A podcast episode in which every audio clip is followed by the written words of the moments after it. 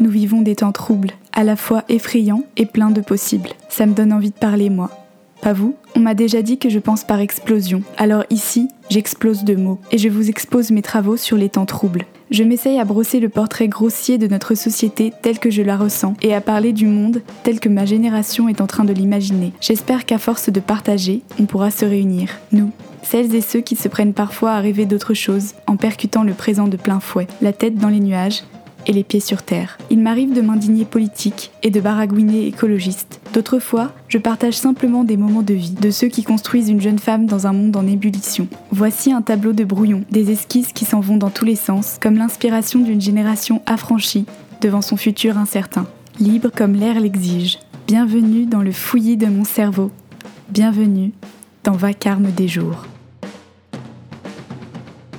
À rebrousse-poil, 28 juillet 2020.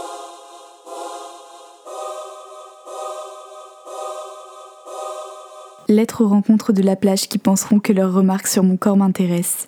À celles et ceux qui jugeront utile de me dire que je ne rentre pas dans la norme et que ça les dérange. Lettre à la beauté objective et à la police des mœurs. Lettre au poilu.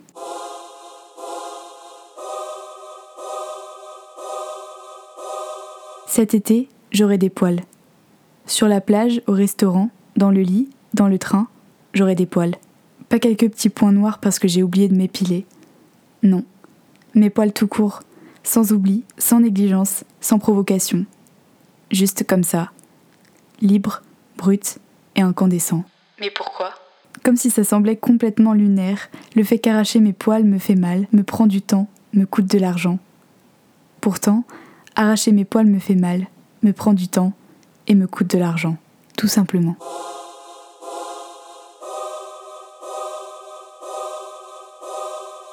Mais aussi peut-être parce qu'il est bon de rappeler que le naturel n'a jamais rien eu de sale, qu'on finira déformé, à force de vouloir rentrer dans des normes trop serrées.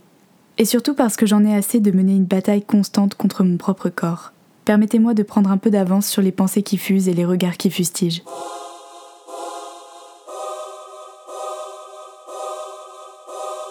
Mais pourtant, toi qui...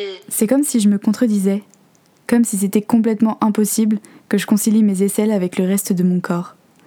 Le diable plante ses herbes folles au creux de mes bras, qui envahissent et mangent le reste tout cru. Et regardez leurs yeux étonnés, leurs bouches ébahies, quand je continue à me maquiller, à mettre du rouge sur mes lèvres et du noir sur mes yeux.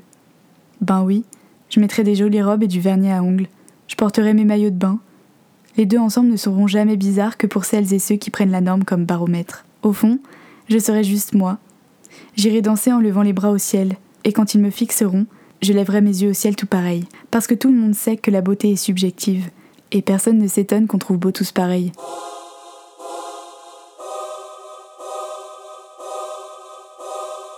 Si j'aime mes poils, je sais pas.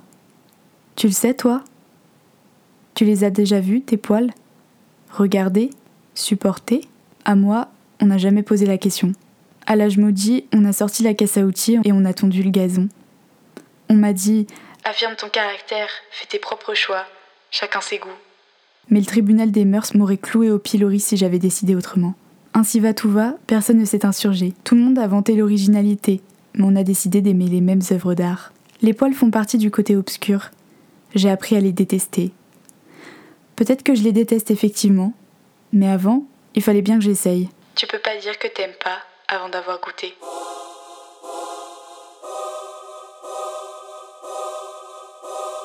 Seulement dans cette histoire-ci, je n'embarque pas seule.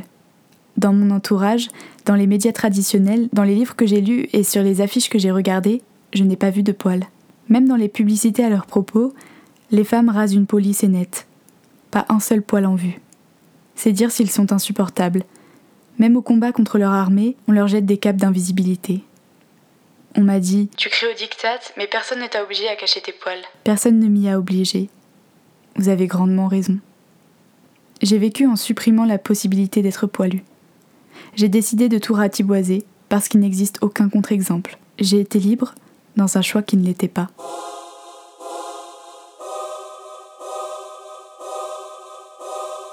Et puis même quand je m'aperçois de cette supercherie, je me rappelle. Je me rappelle en CE1, une fille a des poils très foncés sur les bras. Moquerie. Je me rappelle. En quatrième, j'ai oublié de m'épiler pour mon cours de théâtre. Je garde les bras plaqués contre mon corps. Honte, humiliation, je me rappelle. En première, je passe une nuit chez mon copain. Je suis en retard, c'est l'hiver et mes jambes sont poilues. Je sors le rasoir à la hâte, me décape les mollets. Ça pique, ça saigne. Aïe. Fait chier, merde. Perles de sang et griffures, je me rappelle.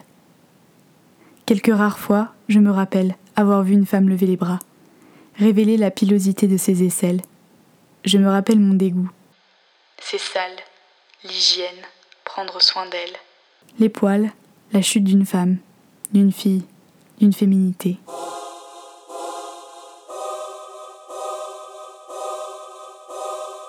Mais mon féminisme a marché sans vergogne sur mes préjugés. Un jour, je me suis demandé Pourquoi? J'ai cherché la réponse dans des livres, des études sociologiques, des expériences de vie. J'ai cherché la réponse dans le sens commun et dans l'évidence. Le corps des femmes est circonscrit, une fois de plus, à la définition qu'en donne le patriarcat. Trop large, il déborde des règles et doit être tailladé. Trop éclatant, il doit se taire un peu pour briller moins. Trop masculin, c'est un coup d'état. N'est pas homme qui veut, n'est pas adulte qui veut. Les poils apparaissent à l'adolescence. De leur petite pointe, ils nous rappellent que l'âge adulte approche, que notre force est grande, qu'humains nous sommes pleins d'aspérité, au dedans comme au dehors. Il y a quelques dizaines d'années, la femme était considérée dans le droit au même titre qu'un enfant. Immature, juvénile créature aux passions futiles, être coquet à la cervelle de moineau. Délivrée par le droit français des carcans de l'enfance forcée, on la condamne à être petite fille dans le corps.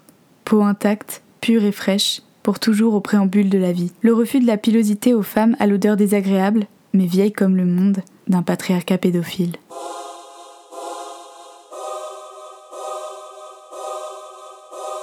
Non, je ne sais pas si je préfère mes poils à ma police. Pas encore. Mais cet été, je serai poilu.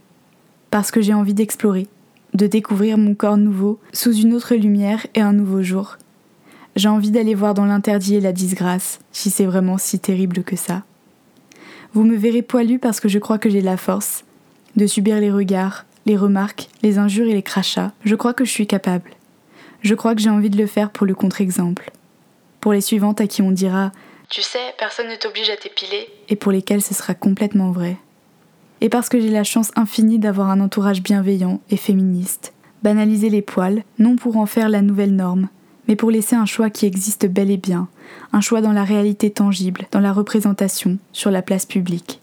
Et parce qu'aujourd'hui encore, mon corps est politique, quand mon statut de femme est constamment remis en cause, jugé, débattu, en fonction de mes agissements, de mes habillements, de mes seins, de ma graisse, de mes poils.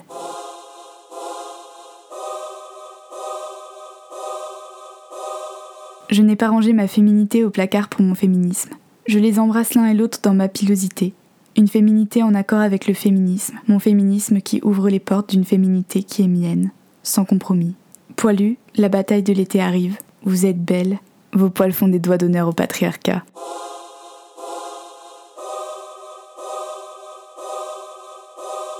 Vous venez d'écouter l'épisode numéro 9 du podcast Vacarme des jours. J'espère qu'il vous aura plu. Si c'est le cas, n'hésitez pas à nous le faire savoir en nous contactant sur les réseaux sociaux qui sont listés en description, en laissant un commentaire si votre appli de podcast le permet, en mettant 5 étoiles sur Apple si vous écoutez sur Apple Podcast, et puis en diffusant ce podcast autour de vous, dans vos cercles d'amis, de famille, de proches. Merci beaucoup de votre soutien et on se retrouve la semaine prochaine pour un nouvel épisode.